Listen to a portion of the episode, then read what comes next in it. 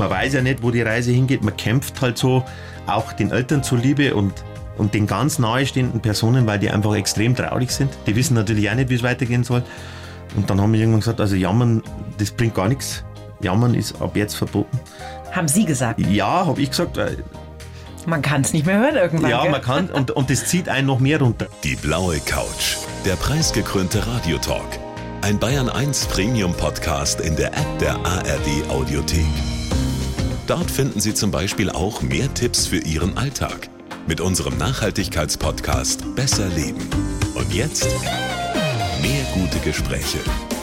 Die blaue Couch auf Bayern 1 mit Dominique Knoll.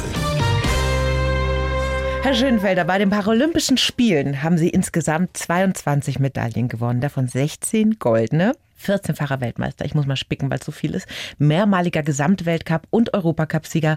Ein leuchtendes Vorbild für viele, viele Sportlerinnen und Sportler. Gerd Schönfelder ist heute bei mir. Hallo. Schönen guten Tag. Wann waren Sie denn heuer das letzte Mal beim Skifahren in den Bergen? Vor ein paar Tagen erst. Und Und, morgen oft? geht's wieder hin. Ja, das habe ich mir schon gedacht. Wie oft waren Sie denn schon? Ich mache ja das Nachwuchsteam für Bayern, aber auch in enger Zusammenarbeit mit dem deutschen Nachwuchs, sage ich mal, also mit dem DBS. Und da bieten wir wirklich, ich sag mal, ab September fast wöchentlich Lehrgänge an. Also sehr, sehr viel mittlerweile versuchen da ein möglichst gutes Angebot denen zu geben und die sind alles meistens Schüler, die können dann auch nicht immer dabei sein, aber das Angebot steht. Aber Sie selber gehen auch noch regelmäßig zum Fahren, gell? Äh, ja, gerne.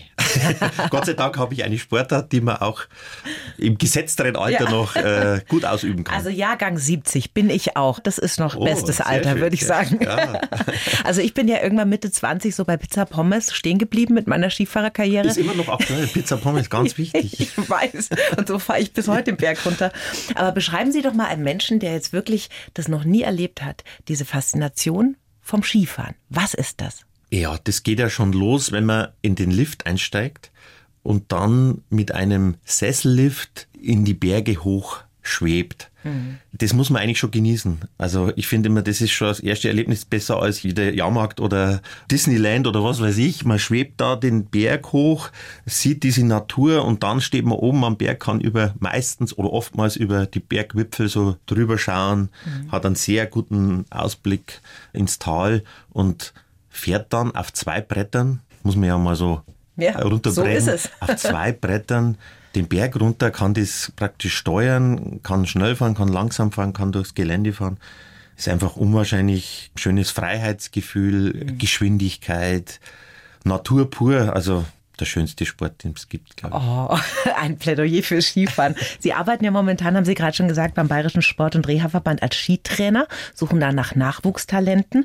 Was müssen denn die Kinder da mitbringen, damit die da reinkommen können? Ja, letztendlich versuchen wir einfach jedem Kind, das eine Körperbehinderung hat, die Möglichkeit zu geben, leichten Einstieg zu bekommen in diesen äh, Wintersport, in diesen Skisport. Also es muss jetzt gar nicht Ski-Alpin sein. Also ich schaue natürlich auf die Alpinen, aber genauso wird nach Nordischen gesucht oder egal, ich sage immer, die Kinder, Hauptsache sie machen mal Sport. Das ist schon mal das Aller, Allerwichtigste. Also wenn das jemand hört, der ein Kind hat oder kennt, das körperliche Behinderung hat, dann bitte gerne melden. Wir unterstützen da wirklich, wo es geht. Gerade für Kinder mit Rollstuhl ist es natürlich immer diese Barriere. Wo bekomme ich so ein Monoskigerät her? Ja. Und da sind wir ganz gut aufgestellt. Da können wir praktisch helfen. Sehr kostengünstig. Und da muss man nicht gleich eine Woche lang einen Skikurs buchen in die Alpen, sondern wir versuchen das wirklich möglichst einfach zu machen, um mal überhaupt das zu probieren. Und dann kann man sagen, ja, gefällt mir oder gefällt mir nicht, ich möchte lieber was anderes machen oder genau das ist es. Das macht einfach echt Spaß, vor allem wenn man die Kinder sieht, die das ausprobieren und dann das erste Mal da so am Berg leicht selbstständig schon runterfahren können, dann werden die Augen immer größer und der Strahlen ja. geht gar nicht mehr weg und das ist auch für mich ganz was Besonderes. Das ist ja wahrscheinlich auch ein Unterschied, oder? Wenn nicht behinderte Kinder und behinderte Kinder das erste Mal einen Sport ausüben, oder? Weil, weil Ja, ich kann mir vorstellen, wenn man ein Handicap hat, dann hat man vielleicht ein bisschen mehr die Hosen voll, traut sich nicht so viel zu. Ist das so oder sind Kinder da noch frei davon? Unterschiedlich. Ich denke, grundsätzlich sind die mal eigentlich relativ offen. Also die wollen das genauso ausprobieren und da soll es auch einfach keine Barrieren geben. Es gibt solche Kinder, nicht Behinderte, die freuen sich, die anderen können das ein bisschen verheimlichen, ob sie sich wirklich freuen. Also da gibt es halt auch die Unterschiede wie bei mhm. allen anderen auch. Aber es stimmt, behinderte Kinder haben oft den Einstieg schwerer. Also weil sie vielleicht noch ein Hilfsgerät brauchen, wie so ein Monoski oder, oder Skikrücken, ja. äh, wenn sie jetzt halt auf einem Bein fahren müssten zum Beispiel. Das ist halt immer so nochmal ein, ein Schritt. Und dann trotzdem das machen zu dürfen, auch mit diesem Handicap, dann ist oft das Strahlen schon noch größer, das stimmt. Sie haben ja selber auch zwei Kinder, Teenies ja. schon, oder? Emilia 15, Leopold 12, glaube ja, ich, gell, sind sie. Und die haben sie wahrscheinlich mit drei schon auf die Ski gestellt, oder? Ja, ungefähr ja. so. Also das hat man natürlich ausprobieren müssen. Äh, sind auch sehr gute Skifahrer, da gibt es nichts, aber keine Rennfahrer. Also das Hätte ich unterstützt, wenn sie so ergeben hätte, aber wettkampfmäßig machen sie andere Sportarten. Hat der Papa da schon ein bisschen geschoben am Anfang, oder? Ja, insgeheim, aber, aber nicht wirklich. Ich muss sagen, ich habe ja, ich bin 35 Jahre äh, in meinem Leben Skirennen gefahren mhm. und was mich daran ein bisschen zum Schluss immer mehr gestört hat, war diese viele Warterei, die man damit hat. Also man muss immer warten, bis man dran ist am Start ah, und okay. diese Nervosität und mhm. das ist zwar sehr lange, sehr schön, aber mhm. irgendwann will man einfach nur noch Skifahren und das Ganze genießen und äh, runter den Berg und runter den Berg und nicht warten müssen, bis meine Startnummer endlich mal dran ist. Ja. Also das habe ich sehr extensiv ausgereizt mhm. und das reicht mir jetzt auch. Also, und wenn ich natürlich Kinder hätte, die das wieder machen, ja. bin ich wieder so unterwegs. Also dann, von dem her ist das alles in Ordnung. wieder diese Nervosität, oder? ja. Ich weiß noch, meine Mutter hat nach vielen Jahren bei meiner Führerscheinprüfung wieder angefangen zu rauchen, weil sie so oh aufgeregt oh war. Also hat dann zum Glück gleich wieder aufgehört, aber die stand dann da so ja, mit der Zigarette. Okay, ich so, Mama. Ja, ja, genau. Da leidet man mit als Papa. Man gell? leidet mit und ich unterstütze jeden Sport, äh, egal was sie machen. Und, mhm. Aber Skirennsport ist es jetzt nicht geworden in dem Fall. Okay. Herr Schönfelder, wir schreiben jedem Gast einen Lebenslauf. Das haben Sie wahrscheinlich schon mal gehört. In der blauen Couch haben wir natürlich auch für Sie gemacht. Ich reiche Ihnen den mal rüber und möchte Sie bitten, den vorzulesen. Und danach schauen wir mal, ob wir da ein bisschen richtig liegen damit, wie mhm. Sie damit leben können. Gut. Mein Name ist Gerd Schönfelder. Ich bin eine Kämpfernatur und ein Gewinnertyp. Schon als Kind hat mir das Skifahren ein unglaubliches Freiheitsgefühl gegeben. Mein Leben daheim in der Oberpfalz dafür aufzugeben, das wollte ich dann aber doch nicht. Geprägt hat mich der Moment, der für immer mein Leben veränderte. Ich verlor einen Arm und einige Finger an der anderen Hand. Wo erst Verzweiflung war, kam dann neuer Mut. Ich wollte nie behindert sein und alles wieder machen können. Am Ende haben mich meine Familie, meine Freunde und der Sport gerettet. Nicht nur wurde ich der beste Skifahrer bei Paralympics, ich habe auch eine großartige Familie, ich kann und darf Menschen positiv motivieren und Kindern mein Freiheitsgefühl auf zwei Brettern weitergeben. Und? Ja, ja. kann man so hm. stehen lassen. Ist da ein Satz dabei, wo Sie sagen, na ja, Fast? nö, nö, das passt schon alles. Äh, ja. Alles gut. Ich habe mich jetzt so bemüht, dass ich deutlich spreche. Sie haben es auch wahnsinnig schön gelesen. Äh, ja, ja, genau. nö, das passt alles. Also es war eine gute Zusammenfassung. Sehr gut, okay. sehr gut.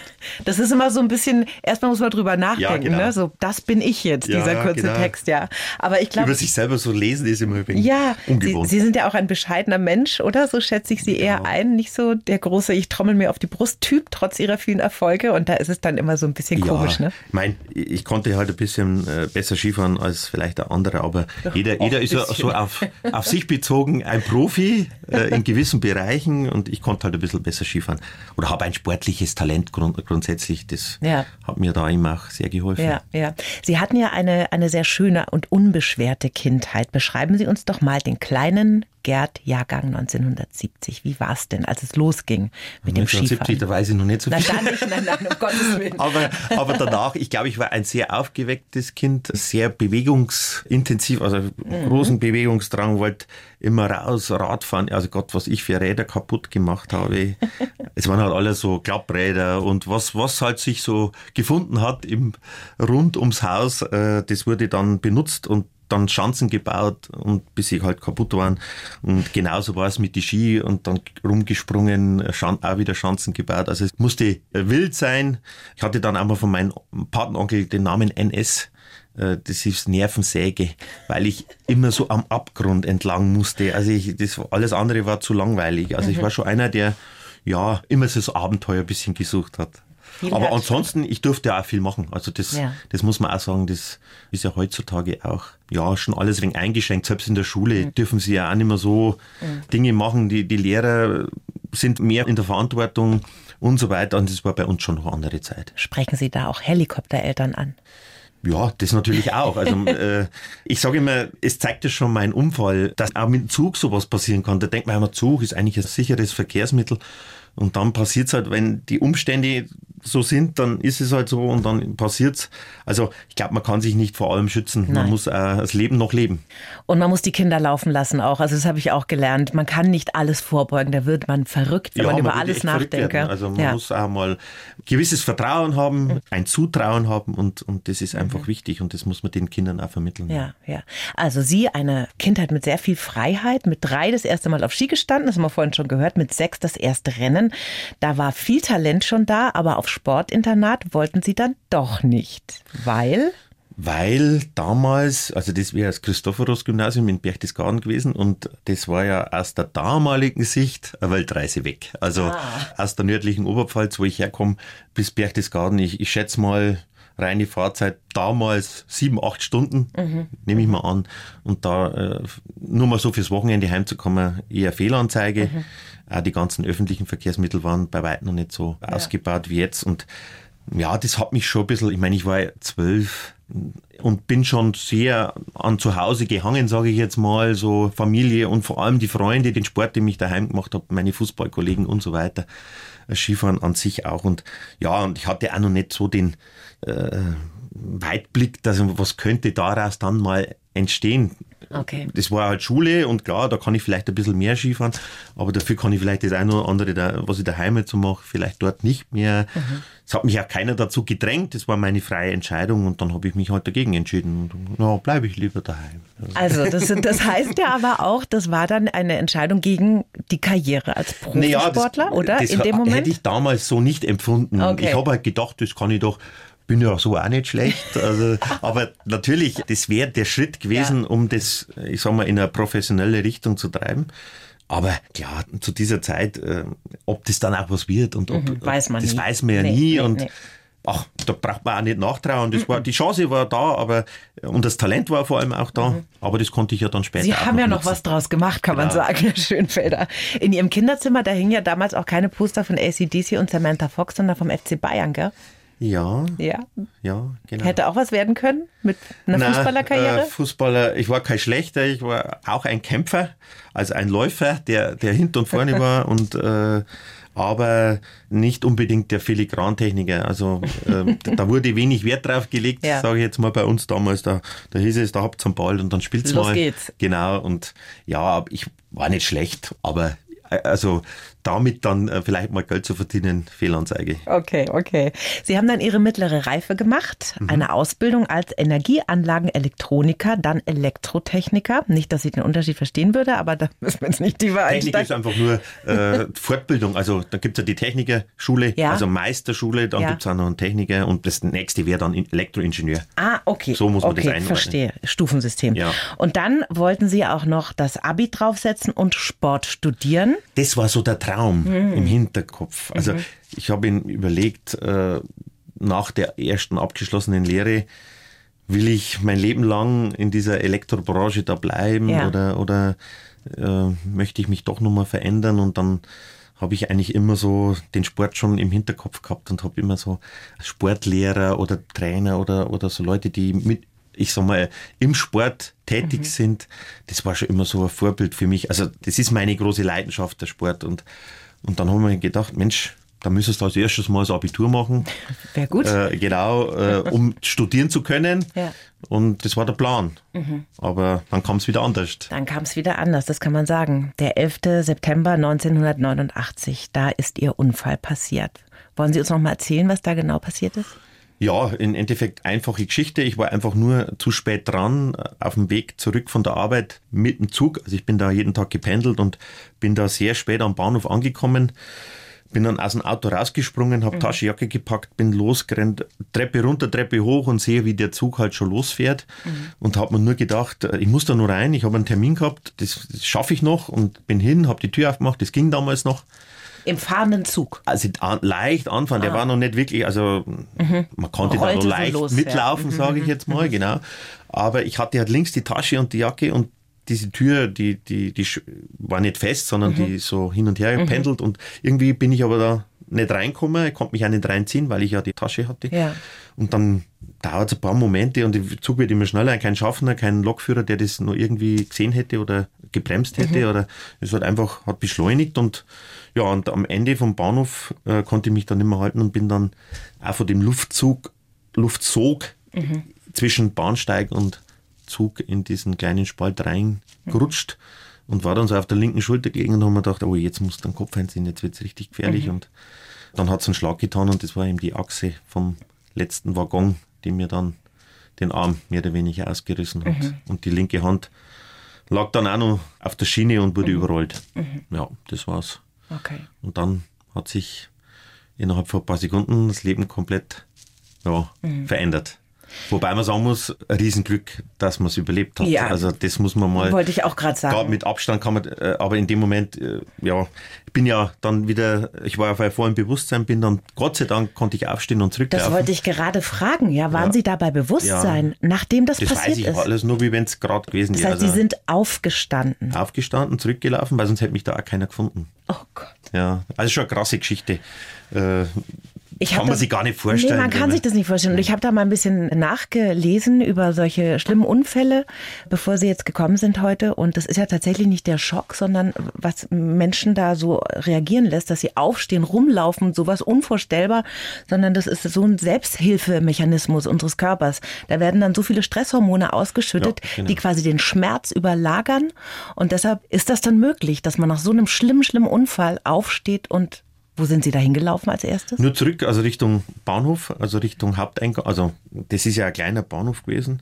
Und äh, da saß nur einer auf dem Bankel, der mhm. das auch gar nicht beobachtet hat. Also den Unfall selber, sondern ja. mich dann nur gesehen hat. Und dann sind auch gleich Leute gekommen. Mhm. Und ich sag mal, 200 oder 150 Meter weiter draußen wäre ich wahrscheinlich verblutet. Und so war das große Glück, dass ich da zurücklaufen konnte. Ja. Dann wurde ich versorgt dann mit dem Krankenwagen ins Krankenhaus und gleich mit dem Hubschrauber nach Erlangen und mhm. haben dann mein Leben retten können, mhm. aber Arm natürlich nicht. Den Arm konnte man einfach nicht mehr annehmen. Mhm. Nö. Wäre heutzutage wahrscheinlich mit dieser modernen Gefäßchirurgie wahrscheinlich mhm. möglich, mhm. aber ohne Funktion.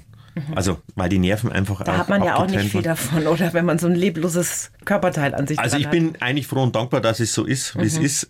Ja, weil man so einfach freier ist. Also es ist, wie mhm. Sie gesagt haben, Ballast. Also das mhm. ist wie Prothese, die aber keine Funktion hat. Ja. Dann lieber ohne. Absolut. Kann ich total nachvollziehen. Wir sind jetzt leider im Radio, ne, liebe Hörerinnen und Hörer. Vor mir sitzt ein sehr attraktiver Mann, der ziemlich entspannt aussieht und körperlich sehr fit ist. Also das ist schon wirklich beeindruckend. Ja, gut, ich muss da auch darauf achten, dass mhm. ich fit bleibe, weil ich sonst auch durch dieses Ungleichgewicht, sage ich jetzt mal, von dem fehlenden Arm, jetzt sind ja doch schon 34 Jahre, wo das mhm. her ist und äh, meine Wirbelsäule ist natürlich dementsprechend ein wenig mhm. belastet ja. aufgrund dieser, Na klar. es hat so ein Doppel-S, sage ich jetzt mal, von der Optik, das man aber kaum sieht, aber es ist vorhanden und dementsprechend ist Lendenwirbel so ein bisschen die Schwachstelle immer wieder mal. Mhm. Und da muss man einfach schauen, dass man nicht zu viel Gewicht mit sich rumträgt mhm. und auch muskulär einfach fit bleibt um dieses Handicap, ich sage mal, ja, so gut wie möglich zu kompensieren. Und das mhm. mache ich jetzt schon einige Jahre ganz das erfolgreich. Also das passt ganz gut. Wann kommt es denn im Hirn an, wenn einem so ein schlimmer Unfall passiert? Sie liegen dann im Krankenhaus und realisieren irgendwann, okay, ich habe jetzt keinen Arm mehr und mir fehlen Finger an der anderen Hand. Ist man da noch wie nach einem Trauerfall, dass das total lang dauert, bis sich das irgendwie im Hirn dann mal setzt, so okay, das ist jetzt passiert in meinem Leben? Wie war das? Also am Anfang war das, das ist so wie Achter, also man ist so beschäftigt mit diesem und jetzt, wie soll das jetzt weitergehen? Das mhm. ist alles so unvorstellbar, dass man gar nicht irgendwie so einen klaren Gedanken fassen kann. Man, man kämpft irgendwie nur mit der Situation, das ist jetzt wirklich passiert für immer und ewig bleibt es so. Das wird sich jetzt nicht mehr, es wächst kein Arm mehr nach und äh, auch kein Finger mehr nach, sondern daran muss man sich gewöhnen. Dann, wie soll ich mein Leben gestalten? Wie soll ich das mit meinem Beruf machen? Meine ganzen Hobbys, wie soll das alles funktionieren? Und man kriegt ja dann eine gleiche Antwort. Das heißt so, ja, also ich meine, alle im Umfeld meinen es gut und wir unterstützen dich und wir helfen dir, aber letztendlich musstest du ja selber machen. Mhm. Und man weiß ja nicht, ob es klappt oder nicht. Das ist ja nur das Nächste. Also da geht's im Gehirn völlig rund. Man kommt da nicht irgendwie weiter. Ja. Also das ist echt eine sehr schwierige Situation. Ich meine, ich konnte ja gar nichts. Ich konnte noch vielleicht mit Strohhalm trinken. Das war das, Einzige. Aber nicht alleine auf Toilette, nicht essen, äh, mich nicht anziehen, nicht Zähne putzen. Also so grundlegende Dinge. Und wenn man das mit 19 erlebt, wo man eigentlich in einer Phase des Lebens ist, wo man denkt, so, hier Los bin geht's. ich. Ja. Was steht an? Ja, absolut. Also da denkt man, man kann die Welt erobern Ja. und dann haut es einen so auf die Bretter. Es ist schon hart. Also Sie haben noch bei Ihren Eltern gelebt damals, Ja, nehme ich an, oder? Und die haben sich dann erstmal gekümmert. Die haben sich gekümmert, meine Geschwister waren da und meine Freunde vor allem auch. Und das war schon ein extrem guter Zusammenhalt, muss man schon sagen. Also ich bin ja ländlich da unterwegs und da kennt jeder jeden im Ort und da waren wirklich alle da und alle haben mitgelitten erstmal, aber auch alle mitgeholfen, irgendwie zu schauen, wie es weitergeht. Und da bin ich ihnen immer noch sehr dankbar, dass sie mich da nicht allein gelassen haben, sondern wirklich unterstützt haben und, und versucht haben, mir irgendwie da wieder ja, zurück in die Spur zu finden. Und am Anfang, muss ich ganz ehrlich sagen, man weiß ja nicht, wo die Reise hingeht. Man kämpft halt so auch den Eltern zuliebe und, und den ganz nahestehenden Personen, weil die einfach extrem traurig sind. Die wissen natürlich auch nicht, wie es weitergehen soll. Und dann haben wir irgendwann gesagt, also jammern, das bringt gar nichts. Jammern ist ab jetzt verboten. Haben Sie gesagt. Ja, habe ich gesagt, Man kann es nicht mehr hören irgendwann. ja, gell? man kann, und, und das zieht einen noch mehr runter, Ja. wenn man dann, wenn alle um einen rum weinen, äh, das, das, das macht dich braucht ja selber auch auch noch mehr fertig. Ja. Und dann haben wir das so mehr oder weniger beschlossen und ja, und dann ging es in so ganz kleinen Schritten Mhm. zurück ins Leben. Und am Anfang auch die Hoffnung auf Prothese natürlich, dass da tolle Sachen gibt. Das Hat haben sich- Sie auch mal probiert. Habe ne, ich auch probiert, aber Prothese? das hat sich dann War nix. das war nicht wirklich gut. Nee, das hat mir einfach nicht geholfen. Mhm. Es war eine optische Sache, das war auch einmal ganz am Anfang nicht so eine seelische Krücke, sage ich jetzt Ja, mal. dass man sich raustraut, Ja. dass nicht jeder gleich sieht, dass da was fehlt und so. Ja, Das, ja. Ich meine, am Anfang ist das alles so neu und irgendwie, man schämt sich, man muss es anders sagen, man hat null Selbstvertrauen. Das ist eher unterirdisch und dementsprechend auch nicht die Power zu sagen, ich gehe jetzt so raus und bin halt so wie ich bin, sondern das dauert schon erstmal ein bisschen. Also bis Das man den Mut fasst, da rauszugehen und sich dann irgendwann so zu, zu zeigen, wie man wirklich ist. Das dauert ein bisschen. Ich denke auch ganz normal. Absolut. Äh, und da hat die Prothese am Anfang geholfen, bis sie mir irgendwann so aufgeregt hat, Mhm. weil sie eigentlich immer im Weg rumgeht. Man braucht zweimal so lang, um ein T-Shirt anzuziehen oder dreimal so lang und so weiter. Also irgendwann habe ich dann gesagt, weg damit, brauche ich nicht mehr. Und damit Sie- eigentlich auch die Behinderung abgelegt, muss man ja. schon fast sagen. Ja, Ah, das ist ja toll. Ja, da, da waren Sie dann viel freier einfach, als das Teil weg war. ja absolut. Aber ich brauchte sie am Anfang und vor allem für die Hoffnung, bis ich sie bekam. Das ist ja so, ich sag mal, die Hoffnung ist immer das Wichtigste, dass man an was glaubt, was vielleicht dann einem helfen kann. Und für das war es auch gut. Bei mir hat es halt dann nicht unbedingt als positiv oder als gewinnbringend rausgestellt. Aber bis dahin habe ich ja schon mal so weitergemacht, wie ich war und habe mir so kleine Sachen wieder zurückgeholt. Also habe dann so als Gips oder als Knetmasse einen Gegengriff für meinen Daumen, damit ich was greifen konnte. Also ich hatte ja nur noch den Daumen übrig. Und jetzt haben Sie ja quasi zwei Finger wieder an der linken Später Hand. wurde Ne? dann, die Zehe Die transplantiert. Zehe an die Hand. Operiert. Das ist so verrückt, was alles geht. Und jetzt können Sie greifen und das macht ja einen Riesenunterschied, ne? Das macht dann diesen Unterschied, genau. Und es, es schaut natürlich ungewöhnlich aus, aber was ich damit alles machen kann, ist echt krass. Mhm. Ja, Also, glaube ich Ihnen. äh, Jetzt haben Sie gerade schon gesagt, man hat null Selbstvertrauen am Anfang nach so einem Unfall, wenn man unter Leute geht, Selbstvertrauen und auch irgendwie und null Selbstwertgefühl. Ja, das ist, ja. glaube ich, das Jetzt haben Sie ja aber doch eine ziemlich glückliche Ehe am Laufen und zwei Kinder und so weiter. Wie war denn das am Anfang als junger Mann mit den Frauen? Das Flirten, das Jetzt Kennenlernen. Ja, Das klar. Äh. Das brennt mir schon die ganze Zeit unter den Nägeln. Ach, ich sag mal so, es ist, denke ich, eine natürliche Auslese. Mhm. Also es hilft in dem Fall schon, wobei auch viele unsicher sind, also Mhm. die dann einfach mal sich zurückhalten. Aber grundsätzlich, glaube ich, liegt's an dem Menschen selber.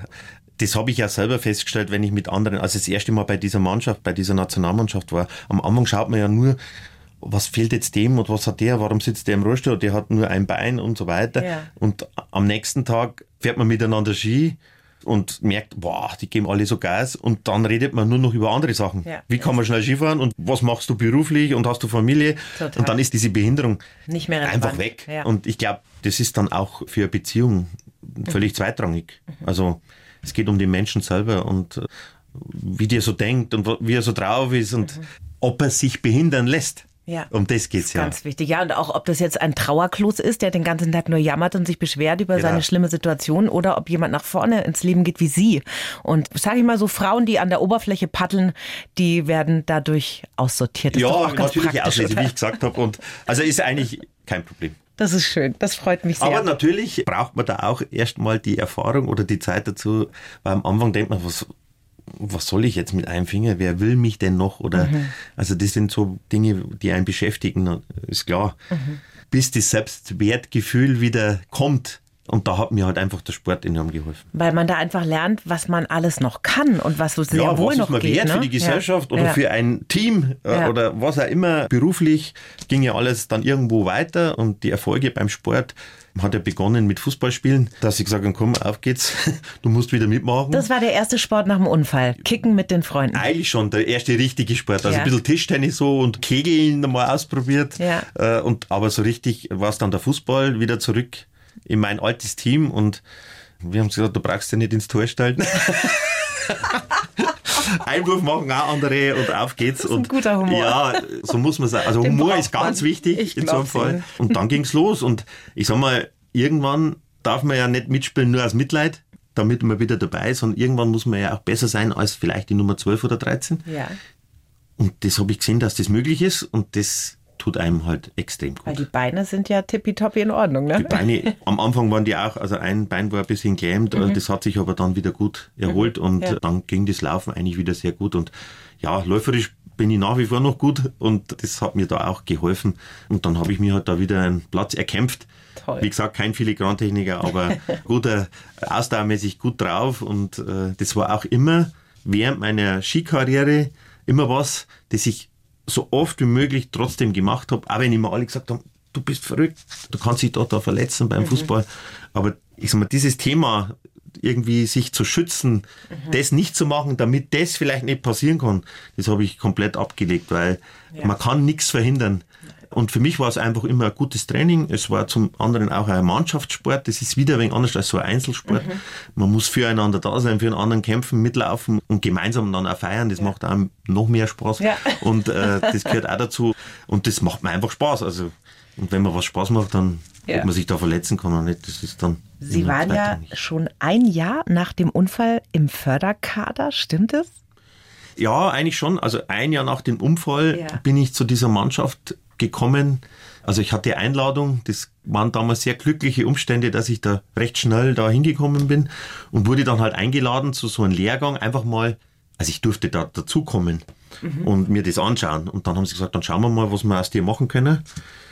Und aufgrund der Tatsache, dass ich halt schon immer Skirennen gefahren bin vorher mhm. und auch wusste, wie man trainiert und was man alles tun muss und wie man sein Material behandelt, war der Einstieg natürlich relativ leicht. Und mit 19 dann 20, eigentlich im perfekten Alter.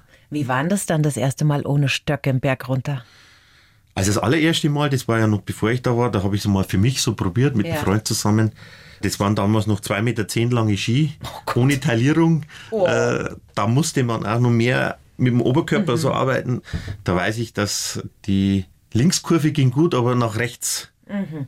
nee, umgekehrt. Nach rechts ging es gut und nach links hat mir der rechte Arm irgendwie gefehlt. Mhm. Also diese Masse, Rüber dieser Flügel da ja, zum, ja. zum Rüberkommen. Aber das war eine reine Technikgeschichte. Mhm.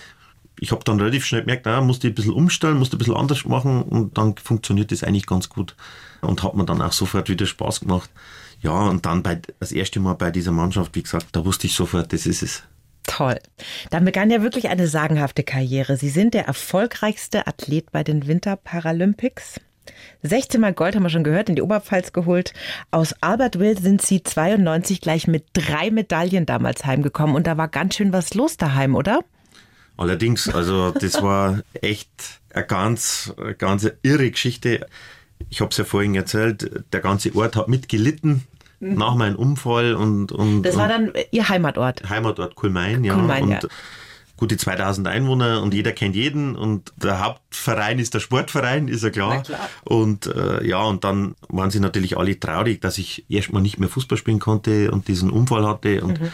und dann bin ich da zu dieser Nationalmannschaft gekommen und ja, das haben die natürlich schon alles verfolgt, aber dass ich dann da gleich dreimal Medaille gewinnen in, in Albertville und dann in den Nachrichten im Fernsehen kommt, Gerd Schönfeld aus Kulmain gewinnt Gold bei den Kulmain Paralympics. in den Nachrichten, Ja, wow. unglaublich. Und dann sind natürlich alle durchgedreht. Also, ja, da müssen wir irgendwas machen. Ich habe erst vor, vor ein paar Wochen mal mit unserem damaligen Sportvereinsvorsitzenden gesprochen. Am Neujahrsempfang haben wir darüber gesprochen, wie das so war damals. Und das war echt irre. Es war eigentlich drei Tage fest. Also ein Dreitagesfest mit Weihbischof und allem möglichen, wer da alles damals dazu kam, der aus dem Ort stammte und der dann auch noch gekommen und das kann man sich gar nicht vorstellen. Also alle haben mitgefeiert, alle Vereine, die es gab, das war irre. Also Dreitagesfest. Dreitagesfest und ich habe ja viel danach noch gewonnen, aber dieses Fest konnte man nicht mehr toppen.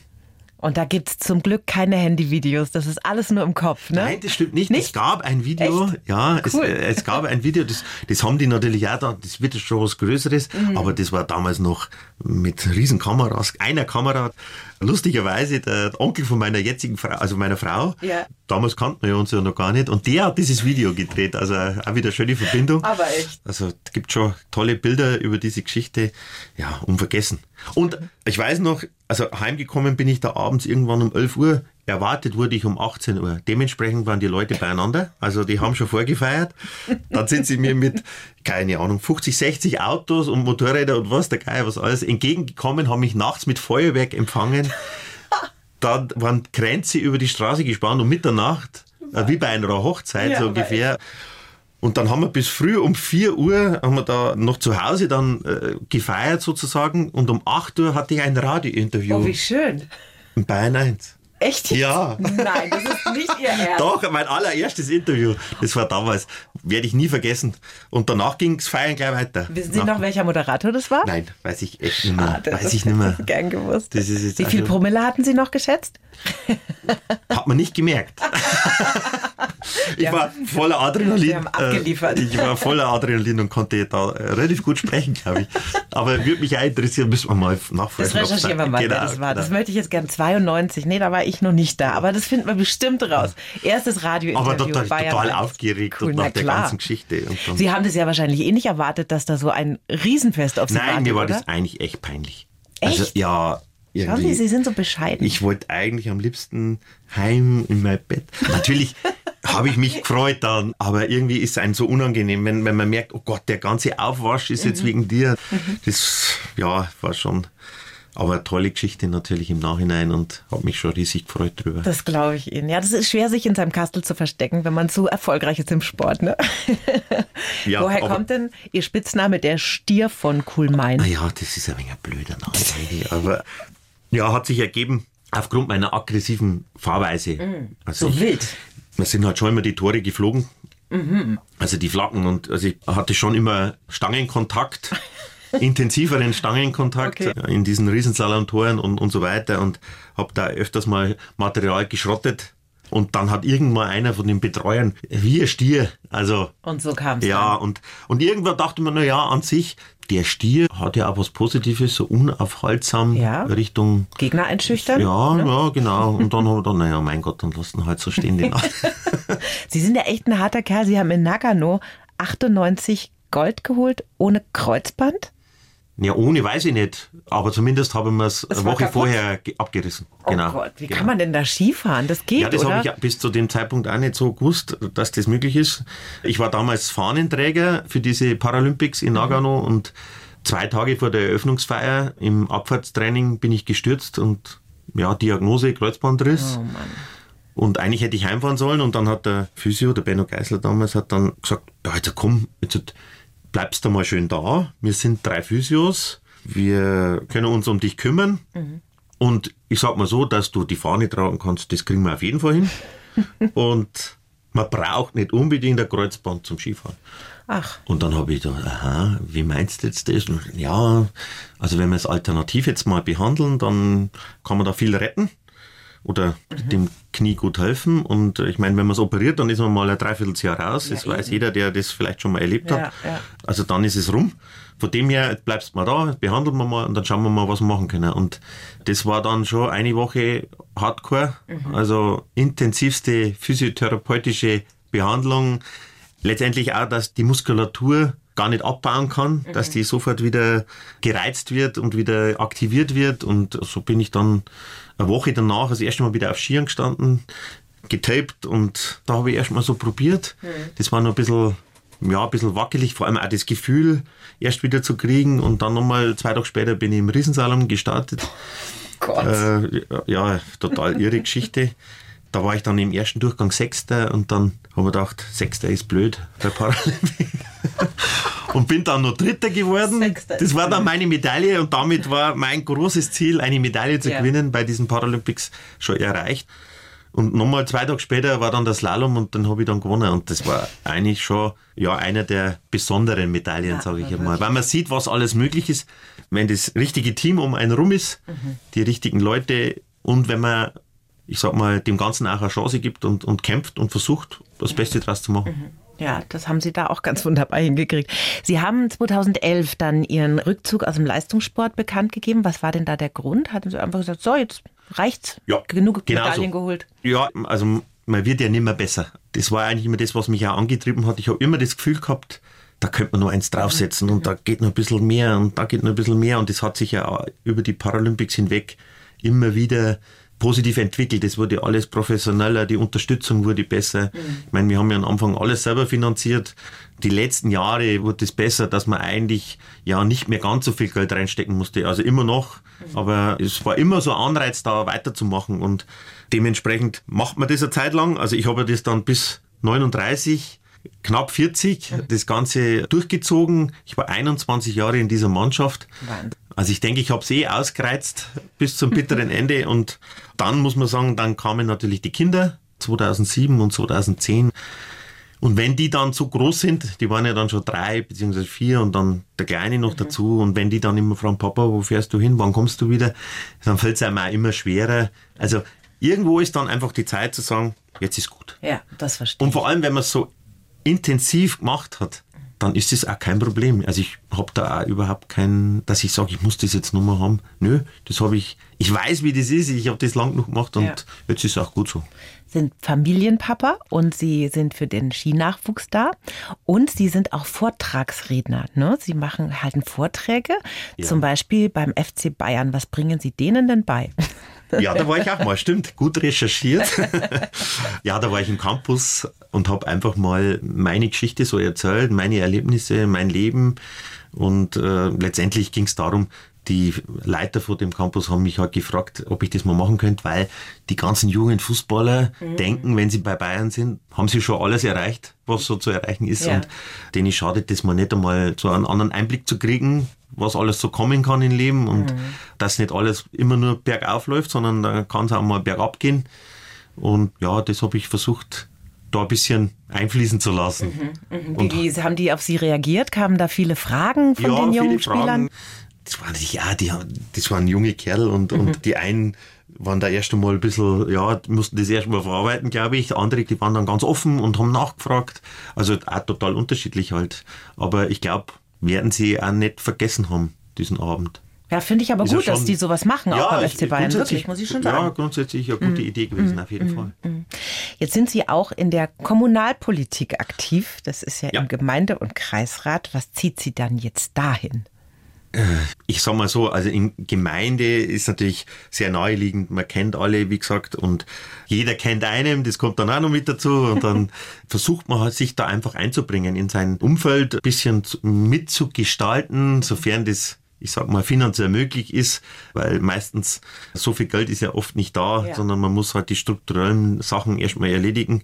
Und wenn dann darüber hinaus noch ein bisschen Geld bleibt für Kreativität, dann versucht man sich da ein bisschen mit einzubringen. Mhm ja, ich sage immer, man darf nicht immer schimpfen über Politik, sondern man muss es erstmal selber machen. Mhm.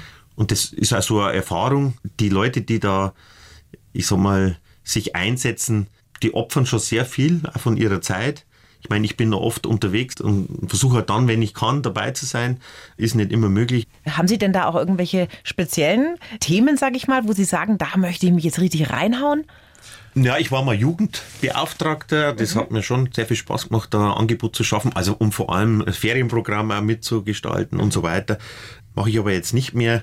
Und sonst drumherum. Und ich sage immer, man muss erst mal sowas gemacht haben, bevor man immer schimpft auf die Politik. Oh ja. Das macht ja jeder gerne. Mhm. Ich meine, in der Politik ist es oftmals so, da ist man wie ein Schiedsrichter. Der macht es eigentlich immer falsch. Entweder beschwert sich der oder der andere, weil man muss ja immer Kompromisse finden. Und das gefällt den einen besser und den anderen weniger. Und von dem her, bevor man schimpft, man kann kritisieren natürlich, aber auch selber mit sich einbringen. Und gerade das Ehrenamt, das ist so wichtig. Aber wenn man so rumschaut, ich sehe das bei uns zu Hause auch, es sind immer die gleichen, die was machen und immer die gleichen, die sagen, oh nein, ich nicht. Also keine Lust, keine. Zeit. Und äh, da muss man einfach sagen, bitte macht's doch ein wenig. Jeder sollte sich ein wenig mit einbringen. Äh, es sollte ein Miteinander sein und äh, sich gegenseitig unterstützen. Dann macht man im Kleinen das, was man auch im Großen genau. oft kritisiert. Ja genauso ein Krieg, also ich meine, das kann man jetzt nicht hoch oder runterbrechen, aber, aber miteinander geht's doch nur und gegeneinander kommt mhm. immer nichts Gescheites raus dabei. Da haben Sie sowas von recht. Es ist immer so ganz interessant, weil ich glaube, man kann das so im Leben immer alles auf eine Formel bringen. Also wenn man eine schwere Zeit hat, und die hatten Sie definitiv nach Ihrem Unfall und das war wahrscheinlich auch viel Verzweiflung, aus der dann irgendwann Mut geworden ist und ein Schritt nach vorne, viele, viele Schritte nach vorne, dass man einfach im dunkelsten Tal doch immer rauskommt. Ja, wenn man Unterstützung hat, wenn man Freunde hat, wenn man Verbindungen zu Menschen hat und dass es dann immer auch positive Dinge gibt, die man mitnimmt. Geht Ihnen das auch so? Auf jeden Fall. Und ich denke, wenn man schon mal so tief unten war, mhm. dann hilft einem das einfach von der mentalen Einstellung her, dass man sagt, Mensch, ist das, das ist doch jetzt gar nicht so tragisch. Mhm. Was jetzt ist aktuell und dann ist man gleich wieder, naja, komm. Ich sage immer, schlimmer geht immer. Klar kann man schimpfen, äh, man kann sich aufregen drüber, aber man könnte auch sagen, äh, ich hätte ja noch schlechter laufen können, mhm. von dem wir vielleicht das nächste Mal besser machen, aber es nützt ja nichts. Man kann sich da furchtbar drüber aufregen, aber es ändert ja nichts mehr. Und, und das habe ich gelernt, dass man denkt, hm, lass es nicht mehr so nah ran an dich. Mhm. Es ist halt jetzt so. Und, und das ist das, das lernt man schon aus so einer, ich sag mal, schl schlimmen oder, oder schmerzhaften Erfahrung. Und das ist allgemein das Problem, dass der Mensch an sich immer nur aus so Katastrophen nachhaltig lernt. Leider. Das ist leider so. Äh, man kann es auch den Kindern erzählen, die sagen, ja, ja, aber wenn es dann drauf ankommt, dann ist erstmal der Jammer groß. Das ist halt so, jeder muss das erstmal vielleicht erlebt haben. Und das ist ja das Schlimme, wenn man Kinder hat, ne? Ich habe eine 16-jährige Tochter und da muss man dann zuschauen, wie die teilweise mit Ins Anlauf in die Schlammgrube hupfen. Ja, echt. ja, oh. genau. Ja, Furchtbar. genau. Also das ist so, aber wenn man das mal so erlebt hat und gesehen hat, wie schlimm was sein kann, dann ist das andere alles nur eigentlich vergleichbar. Wie wichtig, man muss das dann einsortieren, ist es wirklich so tragisch oder mhm. Weiter geht's und ab. Zum Schluss eine Frage, die ich jedem Gast stelle. Was würden Sie Ihrem 20-jährigen Ich aus heutiger Sicht gerne sagen? Den 20-jährigen Ich? Mhm. Da war mein Unfall schon rum. Ja, ich weiß, deshalb, deshalb frage ich. Ach, ich denke, ich würde es wieder genauso machen. Ja, an sich ist mein Leben wirklich aus dieser Situation heraus so verlaufen, wie ich mir das eigentlich immer so vorgestellt habe. Ich habe ja jetzt mein Sportstudium zwar nicht mehr gemacht, aber ich arbeite viel im Sport und drumherum, habe eine glückliche Familie, äh, Kinder. Das passt alles wunderbar, von dem her gibt es da nichts zu ändern und wir versuchen einfach weiterhin das Beste draus zu machen und viel Spaß im Leben zu haben. Ich gehe mit so einem guten Bauchgefühl jetzt aus diesem Gespräch raus. Vielen Dank, Gerd Schönfelder, dass Sie da Vielen waren. Vielen Dank für die Einladung. Die Bayern 1 Premium Podcasts. Zu jeder Zeit, an jedem Ort. In der App der ARD Audiothek und auf bayern1.de. Bayern 1 gehört ins Leben.